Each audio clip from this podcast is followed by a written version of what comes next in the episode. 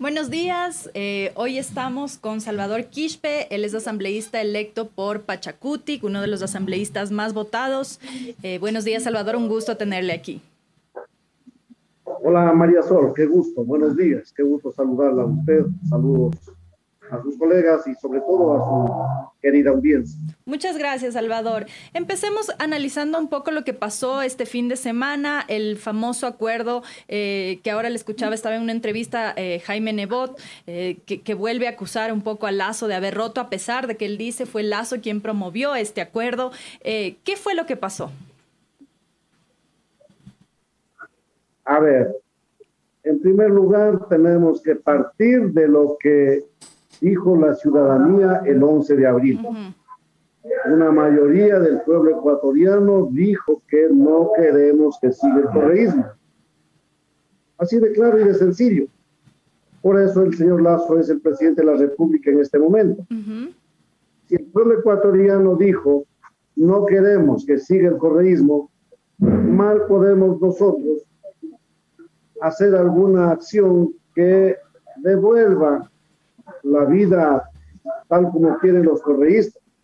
Si el soberano, el mandante, ya dijo que no, nosotros tenemos la obligación de encaminar nuestras acciones tomando en cuenta ese mandato de los ecuatorianos. Nosotros votamos por el sector, por el lado de lo que el pueblo vio, no necesariamente porque alguien lo dijo en estos días, o el señor Lazo o alguien. Lo hicimos sobre todo porque así dijo el pueblo ecuatoriano, Pachacuti no puede estar desoyendo, desobedeciendo, inobservando ese mandato. Así que esta es la principal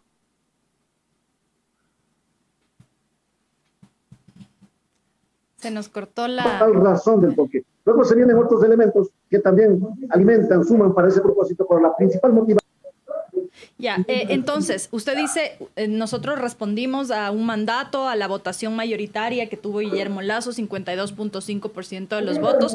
Sin embargo, Andrés Arauz también tuvo un 47.5%, nada despreciable, es decir, que hay 47.5% de los ecuatorianos que apoyó esa alternativa política por un lado y por otro lado en la Asamblea Nacional también son la primera minoría. ¿Por qué dejarlos fuera? Eh, por un lado, en esta negociación, sobre todo si es que ya había habido una conversación anterior en la que entiendo Pachacutic no había sido considerado, pero sí creo. El rol de Pachacutic entra al final cuando creo quiebra este acuerdo político que también quiebra con el Partido Social Cristiano, por lo que el Partido Social Cristiano además se queda fuera del CAL. Eh, ¿Cómo interpretan ustedes esto? El rol de Pachacutic al final como eh, una forma de subsanar la falta de votos que iba a provocar la ruptura del acuerdo comunes. No es que UNES se ha quedado fuera. Ustedes saben que UNES tiene su delegado alcalde. Ahora que se viene la conformación de las comisiones, tengo entendido que UNES va a tener su representación en las comisiones. Entonces, no es verdad que se han quedado al margen. No estamos repitiendo lo que ellos hicieron. ¿sí? Ellos nos dejaban totalmente al margen, nunca nos escuchaban. Usted no sé si estuvo, eh, no sé si conoció, no sé si recuerda. Para dar un ejemplo, en el año, diciembre año 2008, la que hoy se llama UNES, ese tiempo llamaba Alianza País, puso en el orden del día de la Asamblea Nacional el proyecto de ley de minería y nosotros pedimos la palabra. Desde la sociedad civil. No nos dieron la palabra durante todo ese tiempo que estaban haciendo la gestión legislativa para aprobar esa ley. En diciembre, frente a la negativa del uso de la palabra, tuvimos que instalarnos en una huelga de hambre en Cuenca. Siete días pasamos en una huelga de hambre. Un grupo de ciudadanos de Zamora Chichipe, de la SUAY. Siete días y no nos dieron la palabra, nos negaron la palabra. Finalmente aprobaron la ley de minas y esa ley de minas está vigente hoy, aprobada sin darnos la palabra. Eso es segregar. Hoy nosotros no estamos haciendo lo mismo. No es que UNES se ha quedado sin representación. UNES tiene su representación en el CAL, UNES va a tener su representación en las comisiones, porque no queremos volver a repetir la misma historia. Le hemos escuchado al presidente, al expresidente Correa decir que no quiere la persecución. Correcto, no es bueno la persecución. Eso está bien. Pero ¿por qué persiguieron? Y no solo que nos persiguieron. Bosco Bizuma está sin vida. Eh, José Tendetz está sin vida. El general Jorge Gabela está sin vida. Su colega extinto, Fausto Valdivieso, está sin vida. Y tantos otros. No es bueno perseguir. Está bien lo que está diciendo hoy el expresidente Correa. No nos persigan, correcto. No se persiga a nadie. Si se hace un llamado a la función judicial, hagan lo que tienen que hacer en el marco de la letra de la ley y en el marco de la justicia, respetando el debido proceso, no persiguiendo a nadie. Nosotros lo hemos vivido. 14 años de persecución política. Hasta el día de hoy sigue vigente por ahí un juicio que me pusieron por peculado en el año 2013. Nueve años de investigación y no encuentran absolutamente nada, pero siguen utilizando ese expediente para decir, aquí está Salvador Quispe con una denuncia de peculado. Nueve años de investigación puestos en el tiempo de Correa. Mm. Eso se llama persecución y no queremos eso ni para los correístas ni para nadie. No es bueno perseguir por diferencias políticas. Eh, es súper irónico eh, lo que pasó justamente Guadalupe Llori, una de las eh, mujeres perseguidas durante esta época, acusada de sabotaje y terrorismo por protestar en Dayuma, encarcelada, luego enjuiciada por peculado a pesar de que la, asamblea, la, eh, la indultó en 2008 la en la constituyente de Montecristi eh, y ella se posesiona hoy como la presidenta de la Asamblea, quien la posesión es la hermana de Rafael Correa.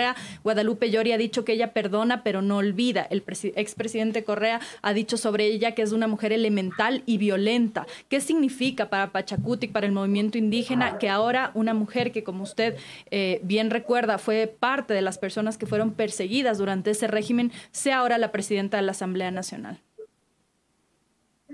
Así es la vida. Así es. Las cosas se dan la vuelta. Por eso nosotros utilizamos nuestros símbolos, no una filosofía lineal, no es que todo pasa y se acabó. Las cosas dan la vuelta, dan la vuelta. Y no estamos aquí, como bien ha dicho Lupita, para venganzas. Pero claro, la historia no se la debe olvidar. Tenemos que tener siempre presente la historia para no volver a caer en lo mismo. Lupita Yori, una mujer, a mí me consta, a mí me tocó ir a visitarla en la cárcel al norte de Quito, por ahí, por, por eh, el, sector del Inca, por ahí es la cárcel de mujeres. Me tocó ir a visitarla a Lupita Yori cuando estaba en la cárcel. Alrededor de 10 meses estuvo en la cárcel, 10 meses. Y para después de 10 meses decir, no, no ha tenido ninguna culpa. Mm. ¿Y quién? ¿Y quién llena ese, ese vacío de 10 meses encarcelada para que más tarde a uno le digan no tiene ninguna culpa, vaya nomás? ¿Quién va a resarcir eso? Hasta ahora, fíjese que estoy viendo hoy mismo cómo siguen, cómo siguen. Yo estoy seguro, luego de salir de la cárcel, Lupita puso una contrademanda. Porque es justo, tiene razón. Cualquier ciudadano lo haría. Cualquiera lo haría si me detienen 10 meses injustamente. Obvio, pues tengo que, tengo que pedir resarcir mi imagen, mis derechos. ¿Y quién es el responsable? El Estado. Lupita pone una contrademanda. ¿Cuándo Lupita en esos tiempos habría pensado estar de presidenta de la Asamblea Nacional en estos días? Ese proceso, esa contrademanda, entiendo que está avanzando. Yo no sé cómo está, pero ya he visto por ahí en las redes, como en estos días empiezan a sacar los correístas diciendo, miren la indemnización que pide Guadalupe Llori, como si uno fuera divino de lo que va a pasar después de 10 años cuando uno está defendiendo sus derechos en el marco de la ley. Así es como siguen tratando de, de desprestigiar en estos días a Guadalupe Llori. Nosotros no nos sentimos ni triunfalistas ni nada. Simple y llanamente estamos cumpliendo nuestras obligaciones. Nos mandó el pueblo ecuatoriano a ser asambleístas. Yo busqué ser presidente de la Asamblea Nacional, no logré los votos, no tengo por qué preocuparme, sigo tranquilo. Un día más tarde Lupita Yori consigue los votos en buena hora, en buena hora. Me alegra por Lupita, me alegra por los luchadores sociales, me alegra por las mujeres del Ecuador, me alegra por todo. Sigamos trabajando. ¿Cómo va a ser ahora la negociación de fuerzas en la Asamblea Nacional? Em, el Partido Social Cristiano se ha quedado fuera, ellos reclamaron esta posibilidad de tener representación al interior de la Asamblea, eh, son la tercera minoría, digamos, en, la Asamblea Nacional y a pesar de eso no lograron tener un puesto en el CAL. Em, ¿Cómo va a manejar ese, eh, lucha de fuerzas políticas al interior de la Asamblea cuando ellos culpan esta imposibilidad de ser parte del CAL, a la falta de, respetos, quizá a la palabra que habían hecho este acuerdo supuestamente con Creo, y eh, acusan que las otras bancadas, en el caso de Pachacuti, eh, la izquierda democrática, tienen, por ejemplo, dos vocales sin que ellos tengan ninguna representación, incluso hay la representación de un independiente, pero no del Partido Social Cristiano. ¿Qué lectura hace usted de eso? Bueno, lamento mucho que el Partido Social Cristiano en su afán de seguir controlando el gobierno desde la Asamblea Nacional, tal como han hecho en estas últimas décadas. Todos hemos visto cómo el Partido Social Cristiano no ganaba la presidencia de la República, excepto con el extinto León Flores Cordero. Posteriormente, nunca más pudo volver a ganar la presidencia de la República con su propio candidato, pero siempre hacían las componendas desde la Asamblea tomaban el control de la, ayer Congreso, hoy Asamblea, y desde ahí gobernaban. Y eso mismo querían hacer ahora. Eso querían volver a repetir la historia. Y para eso se juntaban con quienes nos perseguían a los ecuatorianos, como son los correístas. El pueblo ecuatoriano no quiere más ese tipo de, de, de cómo controlan el poder desde la Asamblea, presionando, chantajeando, haciendo lo que quieren, controlando la justicia, controlando eh, las instituciones de control, perdón la redundancia. Ese tipo de actitudes del pueblo ecuatoriano dijo no, pero ellos se, se fueron por ese lado. Hicieron armar una mayoría comunes para esos propósitos. Por supuesto, nosotros no podemos dar luz verde para esas cosas y finalmente llegó lo que llegó. Así que yo creo que ellos están, están eh, pagando sus, propias, sus propios pecados porque eso es lo que hicieron antes. Quisieron hacer eso hoy y la Asamblea Nacional no se lo pudo permitir. Yo mismo tuve que denunciar a viva voz, no sé si usted, María Sol, escuchó, a mí vinieron a decirme que yo podía ser presidente de la Asamblea, este, que UNES me daba los votos a cambio de que yo ayudara para la libertad de sus compañeros presos. ¿Cómo uno puede comprometer esas cosas? Se lo dije con claridad y hoy me siento tranquilo. Ese rato se lo dije con claridad y lo dije públicamente. ¿Quién le propuso a usted eso? el asambleísta Carrillo. Mm. Yo lo dije, prefiero quedarme sin eh, la presidencia de la asamblea antes que estar cediendo para esos propósitos que el pueblo dijo no. ¿Cómo uno puede ir en contra de lo que dijo el mandante? Así es que si ellos querían una mayoría para esos propósitos, no podíamos nosotros permitírselo. ¿Qué me hubieran dicho mañana? Inútiles los del Pachacuti no pudieron hacer nada y permitieron que los correístas hagan lo que les da la gana con los ecuatorianos. No, no estamos para eso. Es decir, que la condición que a usted le pusieron cuando le dijeron nosotros le damos los votos y apoyamos a Pachacutic eh, a cambio de que ustedes apoyen que era una comisión de la verdad, era porque sabemos que no hay indultos para delitos contra la administración pública, que es el caso de Jorge Glass y de otros procesados, pero ¿cuál era exactamente la condición o qué era exactamente lo que pedía el asambleísta que usted menciona, Fausto Jarrín, que se habría acercado a usted a proponerle esto? En esos días no hablaban de una comisión de la verdad. En esos días hablaban de la libertad, entiendo, a través de la amnistía. Ya todos sabemos que para ese tipo de delitos no hay amnistía, no hay perdón ni olvido. Pero esa era la propuesta de ellos.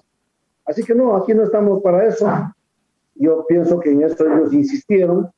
Yo creo que ahí había algún compromiso del lado del Partido Social Cristiano para eso pero eso es precisamente lo que había que detener, había que parar. Nosotros no estamos aquí negando derechos. estamos aquí parando ese tipo de intenciones de ir por encima de la justicia en los temas que nada tienen que ver en la Asamblea Nacional.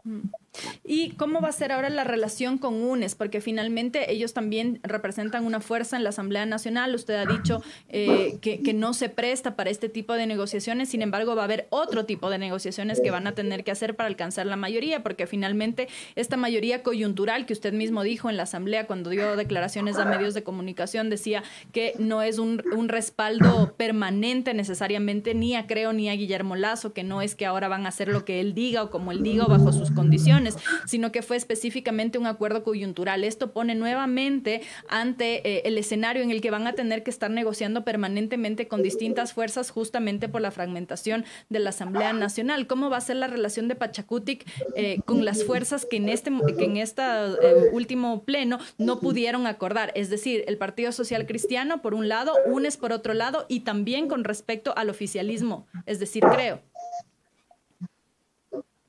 habrá que seguir conversando para cada cosa, para cada tema. El diálogo tiene que estar por delante para cada momento. No hay ninguna mayoría, no hay ningún acuerdo este, ciego para siempre. No es así. Aquí las cosas van para cada asunto, depende de cada tema. Hoy mismo estoy preocupado del tema de las comisiones, no sé cómo vamos a salir. Eh, mañana se vendrán ya las leyes, dependerá de las leyes. Eh, si me dicen que vamos con una ley para bajar los dos puntos del IVA y ayudar a oxigenar la economía nacional, correcto, vamos, estamos de acuerdo, aprobemos pronto. Si me dicen vamos a reformar las leyes para garantizar el libre ingreso a la universidad de los chicos, correcto, vamos, estamos de acuerdo. Nosotros también hemos propuesto algo parecido. Si me dicen vamos a luchar duro en contra de la corrupción, correcto, vamos. Si me dicen vamos a transparentar los contratos de la adquisición de las vacunas, vamos. Pero si me dicen que vamos...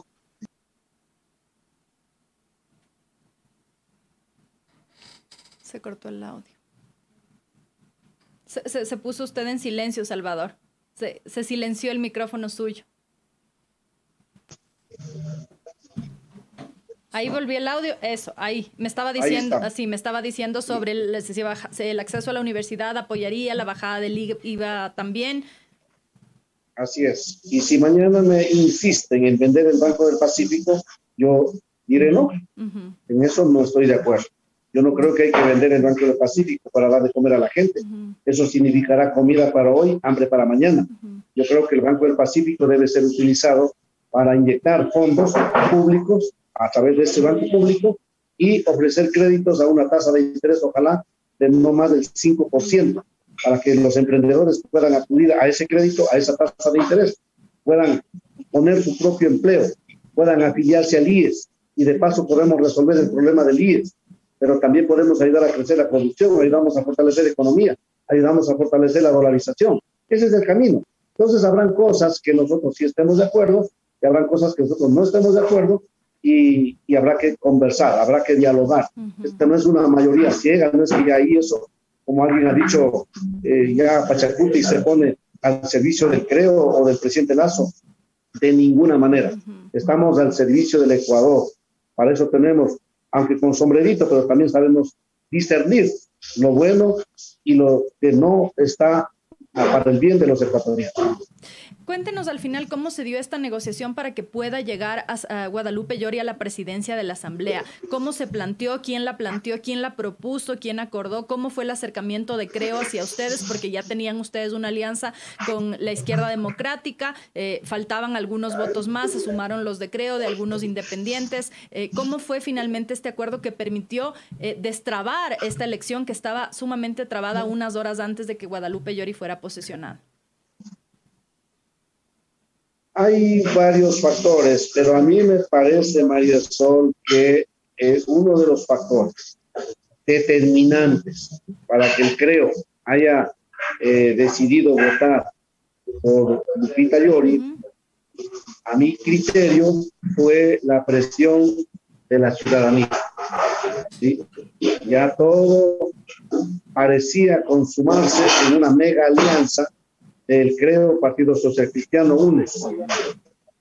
Ya eso era un secreto a voces, pero al mismo tiempo todos sentimos la reacción de la ciudadanía a través de las redes sociales sobre todo. O sea, ¿usted cree que originalmente fue un error de creo pensar en que podía llegar a una negociación eh, con el Partido Social Cristiano y con UNES, incluso porque hasta donde yo entiendo, y em, la negociación incluía la creación de una comisión de la verdad eh, y el presidente Correa y me parece que Jaime Nebot también han dicho que cuál es el problema de que haya una comisión de la verdad que no implica necesariamente que esta comisión vaya a absolver a nadie y que por qué el temor a que hubiera esta comisión. ¿Cree usted que era un error plantear desde, creo, una eh, conversación con estas dos otras fuerzas que estaban favorables a la creación de esta comisión? No necesariamente es la comisión de la verdad. Es el símbolo político. El pueblo ecuatoriano dijo no al correísmo. Y el propio presidente Lazo, cuando estuvo de candidato, hizo todo lo posible para ganar en las elecciones frente al correísmo. ¿Cómo hubiese quedado ante el país el presidente Lazo? Apenas gana las elecciones con un discurso de enterrarle al correísmo. Y ahora resulta que él coge y le da aire boca a boca para revivir al correísmo. Pero una cosa es la campaña y otra cosa es ya el gobierno, y usted sabe eso. En campaña uno puede decir bastantes cosas, eh, que no quiero decir con esto que tienen que ser discrepantes con, el, con, con cuando ya se gobierna, pero cuando se gobierna es fundamental, imprescindible que haya este tipo de conversaciones. Usted mismo ha dicho, porque se podría pensar que había una discrepancia total entre Pachacutic y Creo después de que incluso Pachacutic acusó a Creo de ser partícipe de un fraude electoral que dejó a Yacu Pérez por fuera. Por lo tanto, una alianza en la asamblea entre Creo y Pachacutic podría haberse pensado como imposible. Al momento ya de gobernar, como usted mismo vio, fue imprescindible porque sin los votos de Creo simplemente la eh, votación se hubiera quedado trabada y estaríamos hasta el momento sin autoridades. En ese caso, esas negociaciones, por más que en una campaña parecen impensables del momento de gobernar, son necesarias. También dice usted, vamos a conversar caso por caso en la Asamblea. Si es que mañana están de acuerdo con algún tema con el Partido Social Cristiano, con UNES, capaz votan igual y eso no quiere decir necesariamente ni que Pachacutic apoya al correísmo, ni que Pachacutic apoya a los social cristianos, simplemente que en un momento coyuntural logran un acuerdo específico. Son los momentos políticos, Son los momentos políticos yo estoy absolutamente seguro que si nosotros hubiésemos hecho una alianza con los correístas, sus cuestionamientos de este rato serían durísimos Claro, pero es que pase lo que pase, yo tengo que cuestionar, pues para eso soy periodista. en este caso cuestiono un poco este, este quiebre, este, esta eh, que puede parecer disonante. Incluso leí algunas críticas diciendo cómo la izquierda de Pachacuti puede aliarse con el Partido Social, eh, con Creo, pero eh, yo comprendo que son momentos, como usted bien dice, coyunturales. Y por lo tanto, voy a la siguiente pregunta sobre las comisiones. ¿Y han podido conversar como Pachacuti también con Creo o con otras bancadas políticas sobre cómo va a ser eh, esta distribución de las comisiones. El Partido Social Cristiano, ¿sabe usted, va a tener espacio en estas comisiones? ¿Cómo va? ¿Está destrabada o está trabada esa votación para hoy en el Pleno puedan repartir... Eh, distribuir o, designar quienes van a las comisiones con prontitud o pasará lo que pasó, no sé si usted se acuerda en el periodo legislativo anterior, eh, que pasaron meses las comisiones descabezadas porque no lograban acuerdos qué puede pasar, yo no tengo la menor, yo no soy eh, el representante de nuestro bloque, es Rafael Lucero, y él es el que conoce esto. Yo no conozco, eh, nosotros hemos puesto ahí nuestras propuestas, y eso no significa que esto tiene que ser así, y si no se acaba el mundo.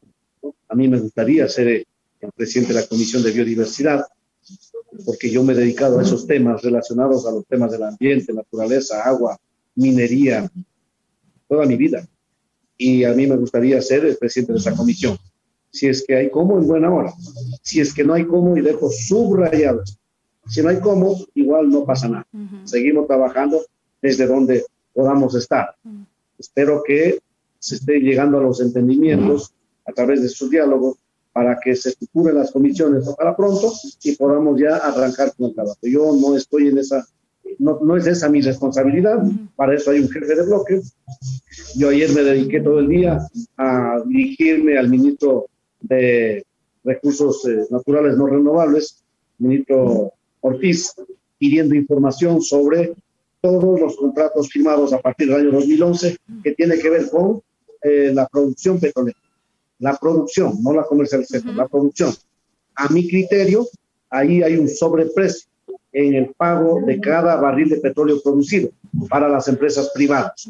Hay un sobreprecio, en algunos casos de unos 5 dólares, en otros casos de unos aproximadamente 20 dólares de sobreprecio, como ocurre, por ejemplo, con Petro Oriental. Y le estarían perjudicando al Ecuador anualmente en alrededor de mil millones de dólares. Ese dinero no puede irse por la, por la rendija de la corrupción. Ese dinero tiene que recuperarse para poner al servicio de los hospitales, para poner en el, en el Banco del Pacífico y con ese dinero poder ofrecer los créditos. Yo ayer me he dedicado todo el día a eso, he mandado las comunicaciones ya, mis primeros oficios en materia de fiscalización al ministerio que tiene que ver con petróleos. Eh, he estado en eso todo el día, yo no conozco, ya hoy estamos convocados en breve al, pleno, ya voy de aquí corriendo a la, a la, sesión y me enteraré de lo que está pasando. Lo que sé es que nadie se está quedando sin nada, todos van a tener algún espacio, si es que para que los otros también tengan algún espacio de representación, uno tiene que ceder, no hay ningún problema, no hay ningún problema. No es condición ser presidente de alguna comisión o de algo. Pasado con el defensor, que ahora ya pues está incluso detenido en la cárcel 4. Le diré dos cosas. Lo uno, desde la parte humana, es una pena, una pena que le pase esto a una persona, hombre o mujer. Alguna vez, de acuerdo, cuando yo era legisladora hace, hace años, una colega legisladora tuvo un problema parecido, una compañera mujer. Es una pena que, le, que nos pase esto a las personas. Dados los hechos, obviamente no se pueden quedar ahí. Tiene que hacerse lo que tenga que hacerse en el marco de la parte judicial. Entiendo que está avanzando la investigación, este, de la, de la parte política, Dados los hechos, la Asamblea Nacional deberá tomar conocimiento. No es correcto que una persona que tiene ese carácter que sea uno de los más altos funcionarios del Estado y en consecuencia la Asamblea Nacional deberá proceder con el respectivo eh, procedimiento político. Será el juicio político, ya vamos a conocer todos los elementos de juicio. Yo no conozco los detalles, conozco lo que he estado viendo en las redes, lo que he estado viendo eh, a través de los medios de comunicación. Si es así como se informa, entonces no hay remedio. Tendrá que venirse al juicio político, la censura y la restitución del funcionario.